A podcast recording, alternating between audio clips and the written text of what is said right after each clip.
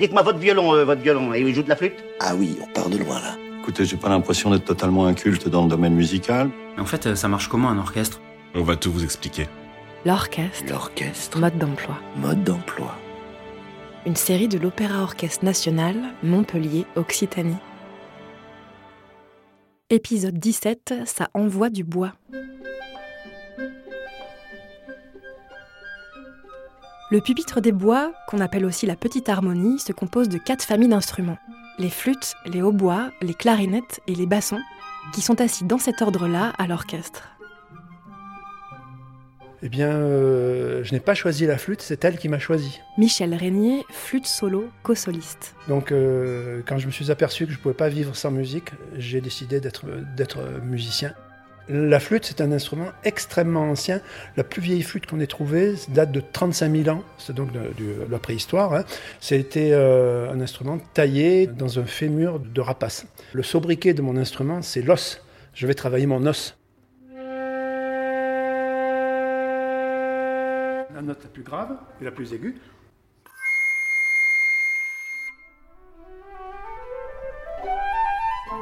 Qui me plaît le plus dans, cet instrument, c'est les, les sonorités aiguës euh, qui sont extrêmement planantes. Ça donne des couleurs qui sont très euh, diaphanes, euh, épurées, éthérées. Et ça, j'aime beaucoup.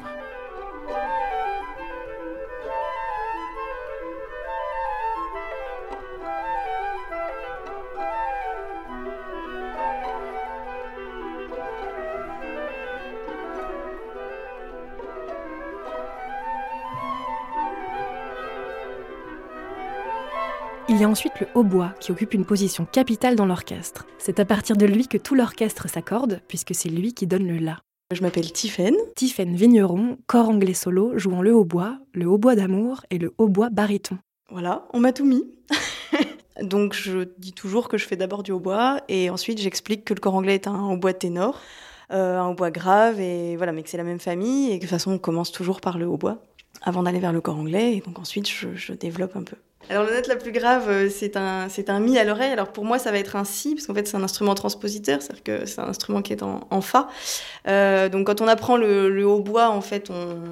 après quand on passe au corps anglais, on change pas les doigtés. C'est-à-dire qu'un un doigté de do reste un do. Sauf que sur un corps anglais, quand on joue un do en doigté, ça fait un fa. Donc les premiers moments, c'est un tout petit peu euh, surprenant. Donc si je fais un do, en fait c'est un fa. Voilà. Et puis la note la plus grave, ça va être un mi qui est juste en dessous.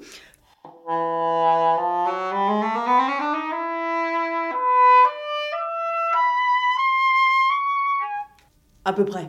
Voilà. Après, quand on va trop dans l'aigu, ben voilà, on est limité aussi. Alors dans le pupitre, euh, souvent je travaille moins que les hautbois, c'est-à-dire que j'ai beaucoup moins de notes. Mais euh, sur les solos, par contre, on est un peu plus exposé. On a tout de suite, euh, voilà, quand dans l'opéra, dès qu'il y a quelque chose de tragique, dans la musique à l'image, un enfant malade ou quelque chose, solo de corps anglais. Il paraît par ailleurs que les oboïstes sont des obsédés du grattage. C'est ce qu'écrit Christian Merlin dans son livre Au cœur de l'orchestre. Oui, les oboïstes sont des obsédés du grattage parce qu'il faut savoir d'abord que le hautbois est un instrument à hanche double et qu'une hanche se fabrique avec deux morceaux de roseau euh, entre lesquels vous devez souffler pour mettre en vibration la colonne d'air et donc faire le son et faire le plus beau son possible. Eh bien, euh, on ne sait pas toujours que c'est le oboïste lui-même qui doit se faire ses hanches. Et pour ça, c'est un virtuose du canif. Il gratte euh, le plus possible le roseau jusqu'à ce que soit à son goût et sonne comme il le veut. Et il y a toujours l'accident qui est possible euh, en concert, une anche qui se fend par exemple. Et là, eh bien, il faut en changer très vite. En général, les oboïstes ont une petite valise avec une réserve d'anches pour le concert. Mais du coup, ça fait d'eux quand même des angoissés parce que les flûtistes, par exemple, ou même les clarinettistes, euh, qui est un instrument à hanche simple, n'ont pas ce problème.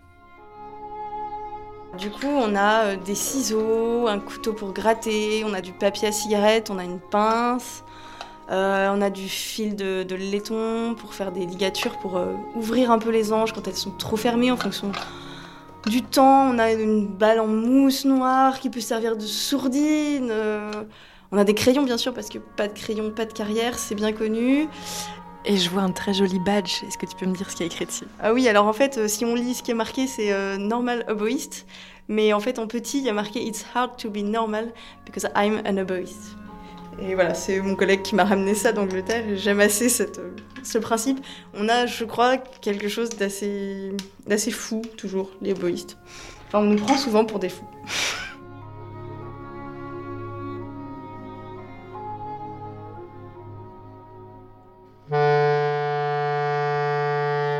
Note euh, la, la plus grave. Et après, le registre de la clarinette euh, peut aller jusqu'à ce qu'on appelle les suraigus. Donc, euh, nous, entre musiciens, on appelle canard. Andrea Falico, clarinette solo. La clarinette, elle a su s'adapter aux différentes époques et, et cet instrument a eu toujours un rôle principal.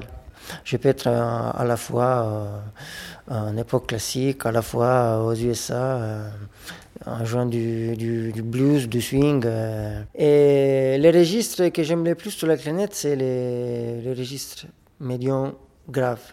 Parce que c'est là où on, sent la, la, patte de l'instrument. Il peut être à la, à la fois très puissant, mais quand il faut, euh, il peut être aussi euh, très doux, euh, parfois même triste.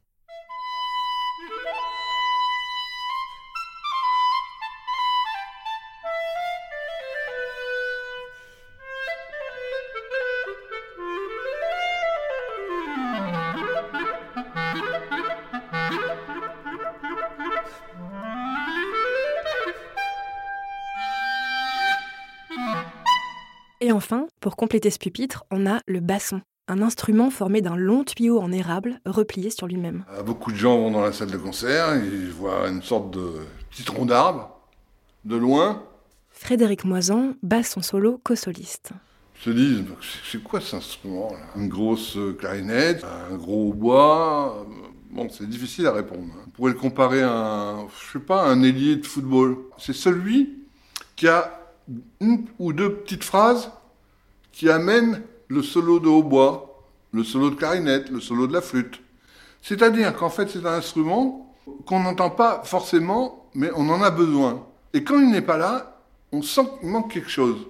Donc c'est un rôle un peu ingrat, quelque part. On n'est pas là en avant, mais on est là pour aider euh, les, autres à, se mettre en avant, justement.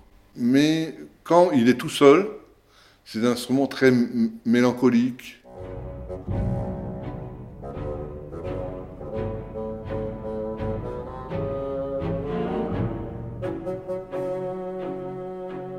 Mais ce qui complique tout, évidemment, euh, c'est que chacune de ces familles est dotée de sous-familles. Et il y a toute une organisation à l'intérieur de chaque. Et par exemple, dans la famille des flûtes, vous avez la flûte traversière que vous connaissez et que vous voyez de très loin. Mais vous avez par exemple aussi la petite flûte qu'on appelle le piccolo, qui a un son absolument strident euh, et très très très aigu et parfois très très pittoresque. Et ça, c'est un titulaire à part entière qui a la charge d'être piccolo solo, pouvant aussi jouer la deuxième flûte en général. Même chose pour la clarinette, où il y a la petite clarinette qui est le, pendant du piccolo pour les flûtes, qui est un peu espiègle, euh, criarde, et puis la clarinette basse avec sa sonorité euh, enveloppante dans l'extrême grave, et puis le basson a le contrebasson qui est cet instrument étrange, euh, énorme d'abord, le plus grave de la famille des bois, et qui souvent d'ailleurs est u- pour des effets un peu pittoresques, notamment par Ravel dans Mamerlois, ou euh, dans les entretiens de la Belle et la Bête, comme par hasard la Belle c'est la clarinette, et la Bête c'est le contrebasson.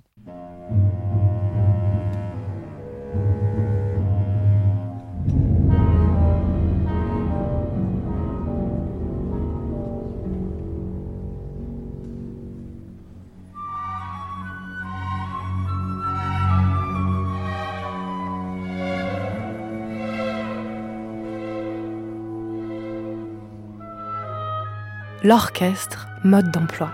Retrouvez chaque semaine de nouveaux épisodes sur le site de l'Opéra Orchestre Montpellier et sur toutes les plateformes de podcast.